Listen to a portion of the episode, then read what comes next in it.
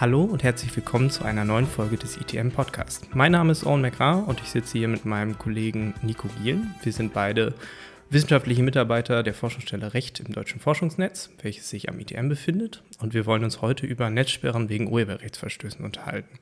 Dazu hat Nico diesen Monat, also im äh, Juli 2021, einen Infobriefbeitrag ver äh, verfasst und wird uns heute ein bisschen äh, Näheres dazu erzählen.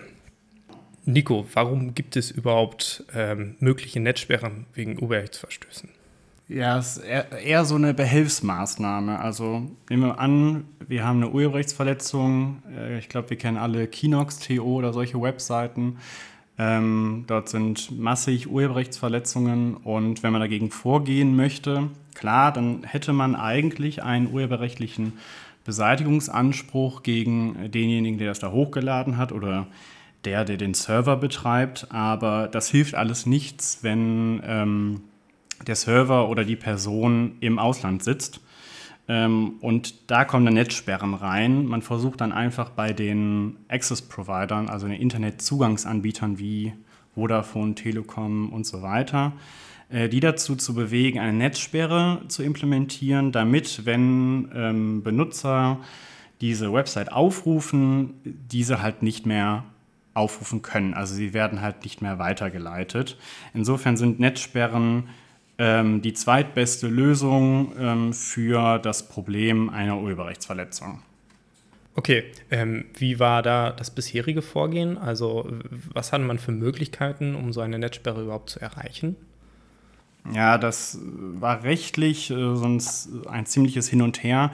Ähm, 2014, damit fange ich mal an, ähm, hat der EuGH gesagt, dass in der ähm, Info-Society-Richtlinie drinsteht in Artikel 8 Absatz 3, ähm, dass die Mitgliedstaaten halt ähm, so Sperranordnungen zulassen müssen, irgendwie im nationalen Recht. Also sie müssen irgendwie eine Rechtsgrundlage dafür bieten, dass man Netzsperren von Access-Providern verlangen kann. Ähm, deswegen hat dann 2015 der BGH gesagt, diese Rechtsgrundlage, die besteht in Deutschland in der Störerhaftung, also in Paragraphen 1004 analog, hat dann zwei Voraussetzungen. Erstens, der Anspruchsgegner muss willentlich und adäquat kausal zur Rechtsverletzung beigetragen haben und die ähm, Beseitigung muss dann zumutbar sein. Und bei einem Exit-Provider sagt man ja gut, du äh, gewährst ja dem Nutzer den Zugang zu der jeweiligen Webseite mit den Urheberrechtsverletzungen. Deswegen trägst du dazu bei. Und dann ist es halt eine Frage der Zumutbarkeit äh, im Einzelfall, ob dann ein solcher Anspruch besteht oder nicht. Ähm, leider kam dann aber 2017, oder was heißt leider, es wurde dann halt halt verwirrend durch den Gesetzgeber, weil er eigentlich ähm, den WLAN-Betrieb vereinfachen wollte und deswegen hat er 2017 in das Telemediengesetz zwei neue Vorschriften reingeschrieben. Die erste, Paragraph 8 Absatz 1 Satz 2, besagt im Wesentlichen, ich will das jetzt nicht wortwörtlich wiedergeben, dass die Störerhaftung abgeschafft ist für ähm, bestimmte Diensteanbieter, darunter aber auch Access Provider. Damit ist äh, die Rechtsgrundlage für Netzsperren erstmal weggefallen. Ähm, und eine zweite Vorschrift, Paragraph 7 Absatz 4 Satz 1, in der steht, dass gegen WLAN-Betreiber immer noch Sperranordnungen irgendwie möglich sein äh, können. Damit gab es aber gegen Access-Provider keine Rechtsgrundlage mehr. Und damit stand man wieder in Konflikt mit Unionsrecht, weil der EuGH ja 2014 gesagt hat, dass jedes ähm, Mitgliedsland so eine Rechtsgrundlage bereithalten muss. Deswegen musste nochmal der BGH 2018 in einer Entscheidung ähm, sagen, dass dieser Paragraph 7 Absatz 4 Satz 1, der eigentlich nur gegen WLAN-Betreiber gerichtet ist, unionsrechtskonform ausgelegt werden muss und somit auch gegen Access-Provider gilt. Also durch dieses Hin und Her kam man dann dazu, dass man doch wieder eine Rechtsgrundlage gegen ähm, Access-Provider hat. Also momentan ist die Rechtslage so, dass man eine Rechtsgrundlage dafür hat und dass Netzsperren gegen Access-Provider durchaus möglich sind. Ja, und äh, es gibt ja jetzt einen Grund, warum du den Infobriefbeitrag genau jetzt geschrieben hast zu Netzsperren. Was ist denn jetzt geplant oder wie, wie, wie soll es weitergehen mit diesen Netzsperren? Ja, eigentlich könnte man das ja jetzt den Gerichten überlassen, dass die das austarieren irgendwie. aber es hat sich ein Zusammenschluss aus Access-Providern, Rechteinhabern, ähm, Bundesnetzagentur und ähm, das Bundeskartellamt zusammengefunden, um die sogenannte Clearingstelle Urheberrecht im Internet, kurz CUII, äh, zu gründen. Die waren nämlich mit den Entwicklungen in Gesetzgebung und Rechtsprechung offenbar nicht zufrieden und haben dann jetzt 2021 ein neues außergerichtliches Verfahren etabliert an dieser Clearingstelle, über die dann Netzsperren sehr viel einfacher, insbesondere schneller errichtet werden können. Äh, und wie läuft dieses Verfahren im Konkreten? Ja, also man hat die Clearingstelle, die besteht ähm, gut erstmal aus einer Geschäftsstelle, die macht so Verwaltungsaufgaben und dann hat man den Steuerungskreis und die einzelnen Prüfungsausschüsse, die dann konkret prüfen, machen wir jetzt eine Netzsperre oder, oder nicht. Äh, ich fange mal mit dem Steuerungskreis an. Der ist nämlich paritätisch besetzt von den Access Provider und den Rechteinhabern. Das heißt, man hat auf der einen Seite Vodafone Telekom sitzen, auf der anderen Seite so Rechteinhaber wie Sky, Deutsche Fußballliga und so weiter, also alles große Namen. Und ähm, beide von denen ähm, halten einen Pool von Prüfern vor. Ähm, also der wird bereitgehalten und die sagen halt, wir möchten gerne, dass ähm, diese Leute unsere Fälle prüfen. Damit hat man schon mal zwei Pools. Und dann gibt es noch einen dritten, der wird von dem Steuerungskreis besetzt, also von der Clearingstelle selbst. Der Steuerungskreis, wie gesagt, besteht allerdings auch aus Rechteinhabern und Access-Providern. Also ähm, die sagen zwar, da ist ein ehemaliger BGH-Richter oder ehemalige BGH-Richter, die dort den ähm, vom Steuerungskreis dann quasi den Vorsitz übernehmen von diesen Prüfungsausschüssen, aber man sieht schon, ähm, dass der Einfluss von den einzelnen Parteien da schon relativ groß ist. Wie dem auch sei, man hat halt diese drei Prüferpools dann. Und wenn ein Rechteinhaber ein Verfahren bei der Clearingstelle beantragt, dann wird ein konkreter Prüfungsausschuss dann gebildet und zwar aus diesen drei Pools jeweils ein Prüfer, zwei Beisitzer, einer von den, von Access-Providern, einer von den Rechteinhabern und dann diesen äh, Vorsitz übernimmt dann der ominöse BGH-Richter, ähm, dessen Name in der Presse zumindest nicht erwähnt wird bisher. Und dieser Prüfungsausschuss ähm, prüft dann erstens, ob es sich um eine, so nennt es die Klingstelle, strukturell urheberrechtsverletzende Website handelt. Also die wollen quasi nur ganz klare Fälle von Urheberrechtsverletzungen ähm, mit diesem Verfahren überhaupt ähm, zu einer Netzsperre führen. Ähm, und die zweite Voraussetzung wäre dann, ob die Netzsperre, in diesem Fall eine DNS-Netzsperre, überhaupt rechtmäßig wäre. Und hierbei soll die BGH-Rechtsprechung den Maßstab bilden. Und dabei wird dann zum Beispiel äh, geprüft, wurde die Subsidiarität gewahrt, das heißt, ähm, wurde zuerst versucht, gegen den Rechtsverletzer, also den konkreten Täter vorzugehen oder zumindest gegen den Host-Provider, der die Server bereitstellt. Es wird auch geprüft, ähm, ob ein Overblocking erfolgen würde durch die Netzsperre. Also es wird geguckt, wenn man die, Netz, äh, die Netzsperre errichtet, würden damit auch legale Inhalte gesperrt werden und wenn ja, wie viele? Äh, BGH sagt so 4% ist okay, aber wie viel wirklich weiß man halt nicht, aber das würde die Klärungsstelle dann ähm, selbst beurteilen. Ja, und je nachdem, wie diese Voraussetzungen dann aussehen, entscheidet dieser Prüfungsausschuss, das muss einstimmig erfolgen. Ähm, und diese Entscheidung, die wird dann in einem zweiten Schritt der Bundesnetzagentur vorgelegt. Äh, die Bundesnetzagentur ähm, soll dann prüfen, ob eine Netzsperre in Übereinstimmung wäre mit den EU-Vorgaben zur Netzneutralität. Ähm, es wurde allerdings schon deutlich, die Bundesnetzagentur prüft da nicht tiefgehend. Das ist eine summarische Prüfung, gucken sich das also oberflächlich an und sagen, oh, das sieht okay aus. Ähm, und wenn es ähm, nicht okay ist, dann würde sich die Bundesnetzagentur verweigern. Bisher ist das aber nicht passiert. Ähm, also die gibt dann im Regelfall eine unverbindliche Unbedenklichkeitsbescheinigung ab und behält sich vor, wenn herauskommen sollte, dass das ganze Verfahren doch ähm, mangelhaft gewesen sein sollte, dann nochmal gründlich zu prüfen. Also diese Überprüfung ist ähm, sehr unförmlich. Und wenn diese Unbedenklichkeitsbescheinigung der Bundesnetzagentur dann vorliegt, dann kommt es dann soweit, dann kommt, kommt das alles wieder zu den Access-Providern zurück und die sind Kraft der Verfahrensordnung der Clearingstelle verpflichtet, dann die Netzsperre zu errichten. Und wenn man dann halt als Internetnutzer die äh, Seite aufrufen würde, dann würde man halt auf eine Informationsseite der Clearingstelle umgeleitet, wo dann sinngemäß steht, diese Seite ist gesperrt. Ähm, weitere Informationen finden Sie unter äh, der äh, Webseite der Clearingstelle. Das ist ja jetzt ein sehr langes Verfahren und äh, hoffentlich in dem Zuge auch eher sicheres Verfahren. Aber wenn ich jetzt als ähm, Anbieter von Inhalten im Internet doch äh, zu Unrecht betroffen bin von so einer Netzsperre, gibt es da irgendwelche Möglichkeiten, wie ich mich dagegen wenden kann? Also gibt es konkrete Gegenmaßnahmen gegen so eine beschlossene Netzsperre? Äh, zunächst muss man einmal sagen, das ist, also man muss es ja mit einem staatlichen Gerichtsverfahren vergleichen. Und dann ist es eigentlich ein relativ schnelles und unkompliziertes Verfahren, weil diese drei Prüfer das ja dann entscheiden. Die Bundesnetzagentur guckt da nur einmal grob drüber und dann wird die Netzsperre halt errichtet. Und ähm, ja, deswegen die Frage zu Recht, wie kann man dagegen vorgehen? Äh, da muss man zwischen drei Gruppen entscheiden.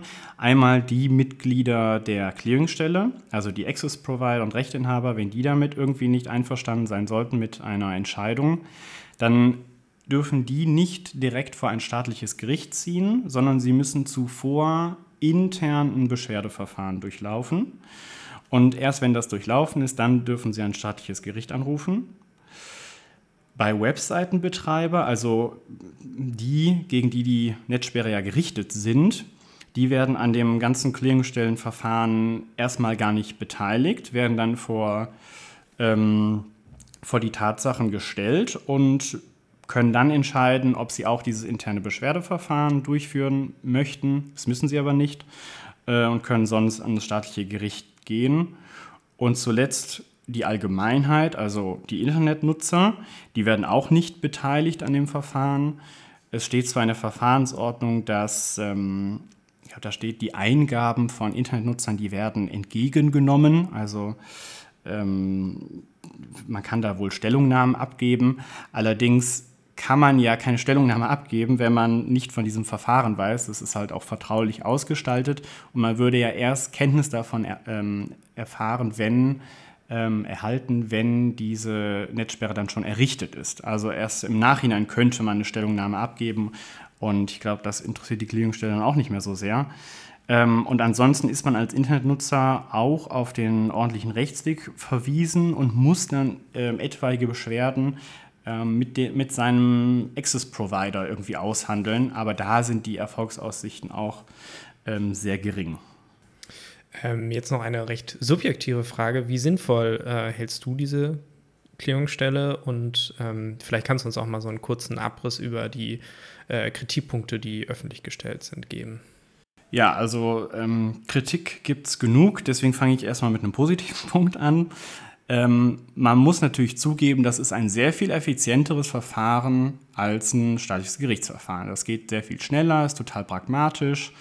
Ähm, also für Rechteinhaber eigentlich ein Traum. Ähm, und das Verständnis nach so einer Klingstelle wird ja schon deutlich, wenn halt ein Gerichtsverfahren äh, super lange dauern kann und eine Urheberrechtsverletzung halt total evident ist, eine Website äh, strukturell urheberrechtsverletzend ist, so wie es die Clearingstelle so vor Augen hat. Insofern, der, der Ansatz ist da schon nachvollziehbar, finde ich. Allerdings gibt es halt auch Kritik, wie gesagt. Zum einen, das ist eine ziemlich alte Kritik, ähm, die ist, müssen sich halt die Verfechter von Netzsperren schon sehr lange anhören, dass Netzsperren halt sehr leicht zu umgehen sind. Der Webseitenbetreiber kann zum einen auf eine andere Website umziehen, dann gilt die Netzsperre halt nicht mehr oder man müsste sie halt zumindest modifizieren. Oder der einzelne Internetnutzer, der nutzt einen anderen DNS-Server das ist relativ leicht umsetzbar. Es gibt schon äh, Dutzende Videos bei YouTube, die zeigen, wie man ähm, eine Sperre der Clearingstelle umgehen kann, indem man einen anderen DNS-Server verwendet. Ähm, klar, der normalo äh, Internetnutzer macht das wahrscheinlich nicht der ähm, wird dann vielleicht sagen, ja gut, dann äh, greife ich auf diese Website halt nicht zu. Aber es, es ist durchaus einfach möglich, die Netzsperre zu umgehen. Das ist die eine Kritik. Ähm, und es gibt natürlich noch mehr Kritik, aber ich beschränke mich jetzt nochmal auf einen Punkt, und zwar, dass das jetzt alles privat ins Private gezogen wurde, also nicht mehr gerichtlich überprüft wird, sondern ähm, von einem so privaten Zusammenschluss. Dagegen spricht zum einen, dass die Rechtsgrundlagen, auf die Netzsperren gestützt werden, alle davon sprechen, dass die Mitgliedstaaten gerichtliche Anordnungen ermöglichen müssen. Also das Unionsrecht, das verpflichtet die Mitgliedstaaten nur dazu, dass ähm, man gerichtlich dagegen vorgehen kann. Die sehen nicht vor, dass man das privat machen kann. Gleichzeitig verbieten die das natürlich auch nicht. Deswegen ist diese, dieser Kritikpunkt greift nicht ganz durch. Aber man muss ja schon auch in einem privaten Verfahren irgendwie versuchen, fundamentale Verfahrensgarantien einigermaßen zu gewährleisten. Und da kann man schon ein bisschen seine Zweifel haben. Das ist dann ein bisschen der, ähm, das, der, der Problempunkt bei dem ganzen Verfahren, weil es halt so pragmatisch ist. Verzichtet es halt auf ähm, viele Dinge, die halt ein staatliches Gerichtsverfahren mit sich bringen würde. Zum Beispiel ähm, ich könnte einen Richter, ähm, wenn er sich als befangen zeigt, könnte ich ja irgendwie dagegen vorgehen. Bei den Prüfern der Clearingstelle ist mir das nicht möglich. Da wird einfach angenommen, dass die Leute, die da den Fall prüfen, unbefangen sind. In der Verfahrensordnung, ich kann es mal vorlesen, ähm, steht, diese Person, das ist jetzt auf die ähm, sogenannten unabhängigen Prüfer bezogen, die halt nicht von den Rechteinhabern und nicht von den Access-Providern benannt werden in den Pool, sondern von dem Steuerungskreis. Diese Personen haben die Befähigung zum Richteramt und haben Erfahrung und die unparteiische Ausübung ihrer Tätigkeit in Justiz, Verwaltung oder Wissenschaft nachgewiesen äh, als sei Unparteilichkeit oder Unbefangenheit etwas, was man einmal nachweist und dann hat man das äh, sein Leben lang. Ähm, also wenn im konkreten Fall doch äh, eine ähm, Befangenheit vorläge, kann man dagegen halt nicht vorgehen nach der Verfahrensordnung der Klärungsstelle. das kann man schon mal skeptisch sehen vor dem Hintergrund, dass die Prüfer halt ähm, ja eigentlich durch die Parteien selbst benannt werden. Ähm, für uns als DFN natürlich die relevanteste Frage, auf was müssen sich Hochschulen und Forschungseinrichtungen jetzt einstellen? Ändert sich konkret irgendwas durch die Etablierung dieser Clearingstelle? In Bezug auf Hochschulen muss man erstmal sagen, dass die ja durch die Hochschulzentren auch einen Internetzugang gewährleisten. Also die sind ja auch Access-Provider in diesem Sinne. Ähm, und die beschäftigen sich ja auch sehr mit der, mit der Thematik der Netzsperren. Da ist es ja auch immer wichtig, darauf hinzuweisen, dass ähm, der Internetzugang, den Hochschulen bereitstellen, ja vor dem Hintergrund der Forschungs- und Lehrfreiheit besonders wichtig ist. Das ist dann bei der Prüfung einer ähm, Netzsperre dann nochmal besonders zu gewichten. Aber unmittelbar durch die Gründung der Clearingstelle ändert sich jetzt erstmal nichts, ähm, denn dafür müssten die äh, Hochschulen ja oder als, als Access-Provider müssten sie ja Mitglied der Clearingstelle sein. Das ist ja, ist ja alles auf einem vertraglichen Fundament ähm, alles errichtet worden. Solange sie da nicht Mitglied sind, ändert, sie für, ändert sich für die auch nichts. Deswegen kann man auch auf Seiten, die von der Clearingstelle jetzt schon gesperrt wurde, wurden, die, auf die kann man immer noch au, ähm, die kann man immer noch aufrufen, wenn man im ganz normalen Uninetz ähm, ins Internet geht. Es könnte natürlich sein, dass die Clearingstelle oder irgendwer anders ähm, in der Hochschule mal auf die Idee kommt, dass auch ein, eine Hochschule da bei der Clearingstelle mitmacht, um gegen solche äh, Webseiten vorzugehen. Und vor dem Hintergrund vielleicht dann diese ganzen Informationen, diesem Podcast und auch in dem Infobrief, äh, den ich geschrieben habe, dann erwägenswert. Äh, das sollte sich dann eine Hochschule gut überlegen, ob sie dann bei diesem Verfahren mitmacht. Okay, also durchaus auch eine relevante Fragestellung für Hochschulen und Forschungseinrichtungen. Ja. Ich glaube, wir wären soweit durch. Mhm. Ähm, wenn jemand das Ganze nochmal nachlesen möchte, wie äh, vorhin schon gesagt, im Infobrief Juli 2021, der zweite Beitrag ist es, glaube ich. Ja, genau. ähm, jederzeit kostenfrei nachlesbar im Internet, äh, etwas ausführlicher noch und schriftlich festgehalten.